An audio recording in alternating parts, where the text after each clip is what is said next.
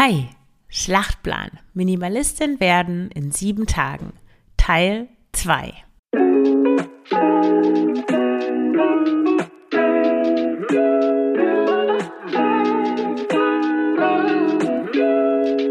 Herzlich willkommen zum Frugales Glück Podcast, dem Podcast über Minimalismus, Nachhaltigkeit und vegane Ernährung. Mit mir, Marion Schwenne. Hier erfährst du, wie du mit weniger besser leben kannst. Viel Spaß dabei! Hallo und herzlich willkommen zu dieser neuen Folge des Frugales Glück Podcasts. Heute mit dem zweiten Teil der Folge Minimalistin werden in sieben Tagen. Und heute geht es weiter mit dem dritten Tag. Und bevor ich in die Folge einsteige, eine Werbung.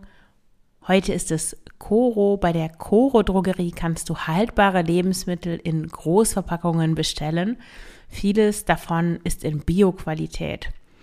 Und da es sich um Großverpackungen handelt, fällt natürlich weniger Verpackungsmüll an und Coro achtet auch darauf, die Lieferketten möglichst kurz zu halten. Und was ich auch besonders toll finde, ist, dass Coro überhaupt nicht teuer ist. Eine Sache, die ich da regelmäßig und sehr gerne kaufe, ist das weiße Mandelmus. Das ist das allerbeste, das ich je probiert habe. Ist wirklich super lecker. Und es ist im 500 Gramm Glas günstiger als alles, was ich bisher im Bioladen oder in der Drogerie oder wo auch immer gesehen habe. Momentan kosten 500 Gramm weißes Mandelmus bei Coro 10,50 Euro. Das sind 21 Euro für ein Kilo Mandelmus. Das ist wirklich unschlagbar günstig und wie gesagt oberköstlich. Ich benutze das weiße Mandelmus gerne, um die Poppies meiner Tochter anzureichern. Poppies sind bei uns, ist alles, was irgendwas mit hm, Haferflocken ist, also entweder Overnight Oats oder einfach Müsli. Und dadurch werden die Haferflocken nicht nur sehr nahrhaft, sondern bekommen auch so einen sehr leckeren, süßlichen Geschmack. Super für Kinder geeignet. Oder was ich auch gerne damit mache, ist, dass ich Mandelmus in Tomatensoße dazu gebe oder andere Soßen. Das ist super geeignet, so als Ersatz für Sahne, für Produkte, die schnell auch schlecht werden. Hafersahne, auch wenn du dich vegan ernährst. Das kann man alles super durch Mandelmus ersetzen, weil es doch einen neutralen Geschmack hat und es macht alles sehr cremig und doppelt lecker. Also auch für One-Pot-Gerichte zum Beispiel super geeignet für Auflaufsoßen. Man kann das eigentlich für alles benutzen. Und natürlich gibt es bei Coro nicht nur Nussmus, sondern auch viele, viele andere leckere Dinge. Schau doch einfach mal rein mit dem Gutscheincode Frugales Glück mit Ü, alles zusammengeschrieben, bekommst du 5% auf deine Bestellung. Schau einfach mal in den Shownotes nach. Da findest du den Link corodrogerie.de, Gutscheincode Frugales Glück zusammen und mit Ü. Danke dir, dass du mein Sponsor und damit auch mich unterstützt. Ja, am dritten Tag deiner Reise zur Minimalistin oder natürlich auch zum Minimalisten richtest du einen Transfer ein für alles, was du nicht magst. Und der Witz bei so einem Transfer ist, dass du die Sachen, die du aussortiert hast, nicht gleich weggeben musst. Und das ist praktisch, weil wenn du das erste Mal ausmistest, wenn du das noch nicht so lange machst, dann fühlt es sich komisch an, wenn du, wenn du Dinge weggibst, die eigentlich noch funktionieren, weil du sie eben nicht gebrauchst, im Moment nicht gebrauchst oder im Moment nicht mehr magst. Und dann denkst du, na ja, vielleicht ändert sich das noch, warum soll ich das wegtun? Nachher vermisse ich das oder ich muss mir das wieder neu kaufen. Und dafür ist ein Transfer super. Und Transfer funktioniert nach dem Prinzip aus den Augen, aus dem Sinn. Und in den Transfer kommen alle Sachen, ja, die du nicht benutzt oder die dir nicht gefallen, aber die du auch nicht sofort weggeben möchtest oder wo es dir auf jeden Fall schwer fallen würde. Welche Form der Transfer annimmt, das ist ganz dir überlassen. Du kannst eine große Kiste nehmen, einen Müllsack, eine Tüte oder ein Fach in deinem Schrank, das ist ganz egal. Als ich vor neun Jahren mit Minimalismus angefangen habe, bestand mein Transfer aus einem Umzugskarton auf dem Dachboden. Das war ein sehr großer Umzugskarton. Eigentlich war das eher ein dreimal ähm, so großer Umzugskarton, wie normale Umzugskartons groß sind. Der stand auf dem Dachboden und dann hatte ich noch eine große Kiste im Keller. Und mittlerweile habe ich nur noch einen Stoffbeutel. Und die Stoff, der Stoffbeutel liegt in der, in der Badewanne, in der meine Tochter badet. Und die Badewanne, das ist so eine Plastikbadewanne, die steht dann auf dem Kleiderschrank. Und da liegen ihre Badespielsachen, die gleichzeitig Sandspielsachen sind drin. Und eben ein Stoffbeutel mit Sachen, die, ja, die eben im Transfer sind. Wenn du viel aussortieren möchtest oder wenn du dich schwer von Dingen trennen kannst, dann wird dein Transfer größer sein als so ein Stoffbeutel. Ja, und wenn du nur eine Handvoll Dinge hast, bei denen du dir nicht sicher bist, ob du sie noch einmal nutzen möchtest, dann reicht natürlich ein kleiner Transfer.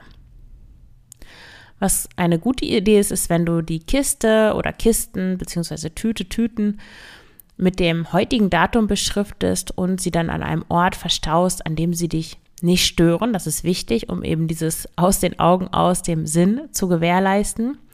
Und dann machst du das so, dass du in ein paar Wochen oder Monaten die Kisten bzw. Tüten wieder öffnest und tada, wahrscheinlich überrascht bist, was eigentlich da drin ist.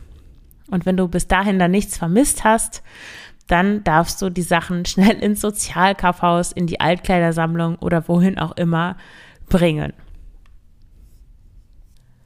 Und wenn du Hilfe brauchst beim Ausmisten, wenn du das vielleicht noch nie gemacht hast oder noch nie so richtig oder du hast mal angefangen, bist aber nicht weitergekommen, bist mutlos geworden angesichts all der Sachen, die da auf dich warten, all dieser Schränke, du weißt gar nicht, ja, wo anfangen und ja, dann machst du die Schränke schnell wieder zu.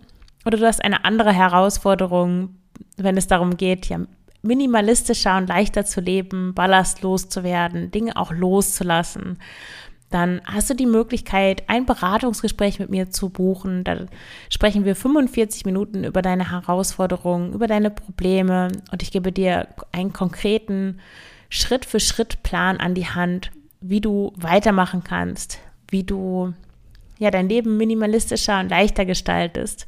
Schau gerne in die Shownotes, da findest du den Link zu dem Beratungsgespräch. Kommen wir zum vierten Tag auf deiner Reise zur Minimalistin und am vierten Tag muss ein Möbelstück gehen. Du fragst dich jetzt vielleicht, naja, geht das nicht eigentlich anders mit dem Minimalistin werden? Nämlich ich misste erst aus und dann tue ich die Möbel weg, wo die Sachen drin waren. Das kann schon sein, aber andersherum ist es super effizient und bringt auch wirklich sehr schnell sichtbare Ergebnisse. Ich habe da auch einen Artikel drüber geschrieben, der heißt Ausmisten nach der Möbelmethode. Findest du auch in den Show Notes. Und das Prinzip ist ganz einfach. Du wählst einen Einrichtungsgegenstand aus, dessen letztes Stündchen am vierten Tag deines neuen minimalistischen Lebens geschlagen haben soll. Also der darf gehen, der Einrichtungsgegenstand. Und dann mistest du alles aus, was dieser Gegenstand enthält. Oder wenn das nicht geht, wenn da wichtige Dinge drin sind, die du behalten möchtest, dann sortierst du die Dinge in einem anderen Möbelstück aus oder in anderen Möbelstücken, sodass der entsprechende Platz frei wird. Und dann verschenkst oder verkaufst du diesen, diesen, dieses Möbelstück direkt im Anschluss. Das muss nicht unbedingt ein Schränkchen sein oder irgendetwas, das Stauraum bietet. Du kannst natürlich auch einen Stuhl, einen Sessel, deinen Schreibtisch oder dein Bett aussortieren. Das klingt natürlich ziemlich radikal, aber hey, warum eigentlich nicht auf dem Boden arbeiten oder auf der Yogamatte schlafen? Und wenn du das gemacht hast, dann ist deine Wohnung jetzt wahrscheinlich sichtbar leerer. Super. Wenn du das von mir übrigens noch nicht weißt, ich schlafe ja wirklich ohne Bett. Ich schlafe direkt auf dem Teppich. Und das ist auch kein Prinzessin auf der Erbse Teppich. Der ist zwar schon dick, aber ja, ich habe schon anderthalb Monate gebraucht, mich daran zu gewöhnen. Am Anfang war es hart, mittlerweile liebe ich das. Wenn dich das interessiert, schau gerne mal im Artikel nach. Ich verlinke den auch. Ähm, Schlafen Minimalismus im Schlafzimmer, da habe ich das auch beschrieben. Es gibt mehrere Artikel, wo das vorkommt. Du kannst einfach, wenn du auf Rugales Glück gehst, bei Blog gibt es oben eine Suchfunktion, such da einfach mal nach Bodenbett oder Teppich oder Schlafzimmer, da wirst du mehr darüber finden. Ich plane auch noch einmal eine ganze Folge zum Bodenbett zu machen. Am fünften Tag deiner Reise zum Minimalismus trinkst du aus einem Becherchen und isst von einem Tellerchen. Also du hast nur ein Glas oder eine Tasse und einen Teller und alles andere räumst du weg. Und dann holst du das erst wieder hervor, also alles andere Geschirr, wenn du es wirklich brauchst. Die Sektgläser, die Dessertschälchen, die 24 Gedecke und die 10 Bestecke. Dann ist auch schon der sechste Tag angebrochen und diesen sechsten Tag verbringst du nur mit dir selbst. Du nimmst dir nichts vor und du schaltest dein Handy aus. Du machst, wie gesagt, das Handy nicht an und du lässt den Computer auch aus. Es gibt nur dich und dich. Wann warst du das letzte Mal in deinem Leben einen ganzen Tag lang nicht erreichbar und hattest keinen Zugang zum Internet? Ich möchte dir ein paar Ideen mitgeben, was du an diesem Digital Detox Tag Nummer 6 unternehmen kannst. Du kannst ein Buch lesen oder einen Brief schreiben, einfach bei einer Freundin vorbeigehen. Du kannst sie ja nicht anrufen oder vorher fragen, ob sie da ist. Du kannst ein bisschen Yoga machen. Du kannst mit deinen Kindern spielen spazieren gehen, etwas Schönes kochen oder in der seltsamen Nachbarschaftskneipe ein Bier trinken. Wenn das Tag 6 ist und mit Tag 6 verbinde ich immer Samstag, ist es auch ein guter Tag, um vor 16 Uhr ein Bier zu trinken. Ich komme ja aus dem Emsland und das Emsland war zumindest früher dafür bekannt, dass die Menschen dort sehr viel Alkohol getrunken haben. Als ich Teenager war, gab es die bekannten 20 Mark Freisaufen-Partys. Das fällt mir jetzt nur ein bei der Bieranekdote, weil bei irgendwem hing auch so eine Uhr, auf der ähm, stand drauf kein Bier vor vier. Und äh, die Zahlen auf der Uhr waren, da stand überall halt vier. ja, so viel zum Bier trinken. Natürlich nicht übertreiben. Aber ein Bier an einem schönen Samstag irgendwo in der, in der Kneipe oder so, warum nicht? Oder du könntest auch mit dem Zug in eine Nachbarstadt fahren. Und jetzt haben wir auch schon den siebten Tag. Und am siebten Tag digitalisierst du deine Unterlagen. Das ist nun eine perfekte Beschäftigung für einen Sonntag. Am besten ist der Sonntag verregnet. Natürlich macht das Aktenwälzen und Abfotografieren weniger Spaß, aber dafür ist es super, wenn du nur noch einen halbleeren Ordner hast, der voll mit Unterlagen ist. Weil ich finde, also für mich gibt es nichts Schöneres oder nichts, was sich minimalistischer anfühlt, als ja, dass ich eben nicht diese ganzen Ordner überall stehen habe. Als ich noch studiert habe, oh weh, da hatte ich eine ganze so eine alte Wickelkommode. Das war ein ziemlich großer Schrank eigentlich, da unten drunter. Der war voll mit Ordnern, mit Studienunterlagen, mit irgendwelchen Kopiervorlagen, äh, mit Mitschriften, mit aber auch irgendwie so, keine Ahnung, BAföG, Bescheid, irgendwelche Mietsachen, Kontoauszüge, all dieses Zeug, einfach furchtbar. Ja, um deine Unterlagen zu digitalisieren, kannst du in drei Schritten vorgehen und dabei dich an folgenden Fragen orientieren. Erstens, was brauchst du noch und was kann weg? Zweitens, was musst du als Original aufbewahren? Und drittens, was ist als digitale Version ausreichend? Eine Sache, die du sofort wegtun kannst, sind Kopien, Reader und Mitschriften aus dem Studium oder aus der Schule, wenn du die sogar noch hast. Weil mal ehrlich, wann wirst du die je wieder in die Hand nehmen oder wann hast du die das letzte Mal in die Hand genommen? Als ich meinen Magisterabschluss hatte, ähm, endlich, ich habe ziemlich lange studiert, ich hatte aber auch schwierige Fächer, Philosophie und dann noch zwei Nebenfächer, Religionswissenschaft und allgemeine und vergleichende Literaturwissenschaft, habe ich einen Papierstapel entsorgt, der wirklich zwei Meter hoch war. Und aus diesem ganzen Zwei-Meter-Turm habe ich 30 Seiten Mitschriften aus den besten und erkenntnisreichsten Hauptseminaren digitalisiert. Die habe ich mir manchmal auch wirklich wieder angeschaut. Da waren tolle Sachen dabei, aber den Rest habe ich nie vermisst. Ich habe mich nie gefragt, oh Gott, warum habe ich diese Einführungsvorlesung in die allgemeine Literaturwissenschaft aus dem zweiten Semester bei dieser komischen eingebildeten Tante mit der Perücke Warum habe ich das weggetan? Das habe ich mich nie gefragt. Am besten, also ja, es gibt Leute, die scannen das alles ein, das finde ich aber ziemlich kompliziert. Am besten du fotografierst einfach alles ab, was du digital aufbewahren kannst. Achte darauf, dass du die Qualität ähm, der Bilder so klar, so niedrig wie möglich stellst, weil für Schwarz-Weiß-Kopien brauchst du da jetzt nicht eine super hohe Auflösung, das nimmt nur Speicherplatz weg. Und dann speicherst du das in einem Ordner auf deinem Handy oder ja am besten in der Cloud einfach, was auch immer du da benutzt. Und du vernichtest die Originale und verschenkst die hässlichen Ordner.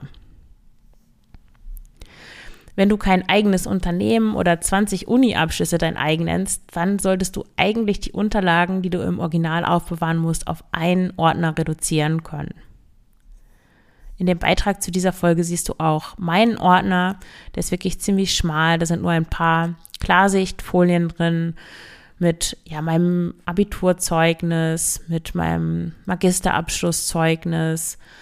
Hm, dann habe ich noch, was ist da eigentlich noch drin? Die Geburtsurkunde, meine eigene, die von meiner Tochter, der Mietvertrag, Vielleicht ist da noch ein Rentenbescheid drin oder sowas. Aber ansonsten, ja, dann habe ich da noch so ein paar Zettelchen, so Andenken, so Passfotos aus solchen, aus solchen Passautomaten, die ich mit Freunden gemacht habe, als ich in der Ukraine gewohnt habe zum Beispiel. Oder die Ultraschallbilder meiner Tochter, ein paar habe ich aufbewahrt. Die sind dann auch noch mit drin. Und ja, das ist ein sehr gutes Gefühl, einfach nur diesen einen Ordner zu haben und ansonsten ja eben nicht diese Stapel an Papierkram mit irgendwo lagern und bei jedem Umzug mitschleppen zu müssen. Ja, und damit hast du es geschafft. Du hast alle Tage hinter dich gebracht. Der siebte Tag ist wahrscheinlich einer der härtesten gewesen. Papierkram finde ich persönlich immer nicht so spannend, aber ja, herzlich willkommen in deinem neuen Leben als Minimalistin. Und wenn dir die Folge gefallen hat, wenn du den Podcast gerne hörst, dann kannst du mich unterstützen, indem du ihn weiterempfiehlst, indem du schnell eine 5-Sterne-Bewertung vergibst oder indem du meine E-Books kaufst, das Minimalismus mit Kindern, E-Book oder das Minimalismus Handbuch. Und wenn du darüber hinaus noch Hilfe, Unterstützung brauchst, dann buche gerne ein Beratungsgespräch mit mir. Alle Links findest du in den Show Notes. Dann danke ich dir fürs Zuhören und wünsche dir alles Gute, deine Marion.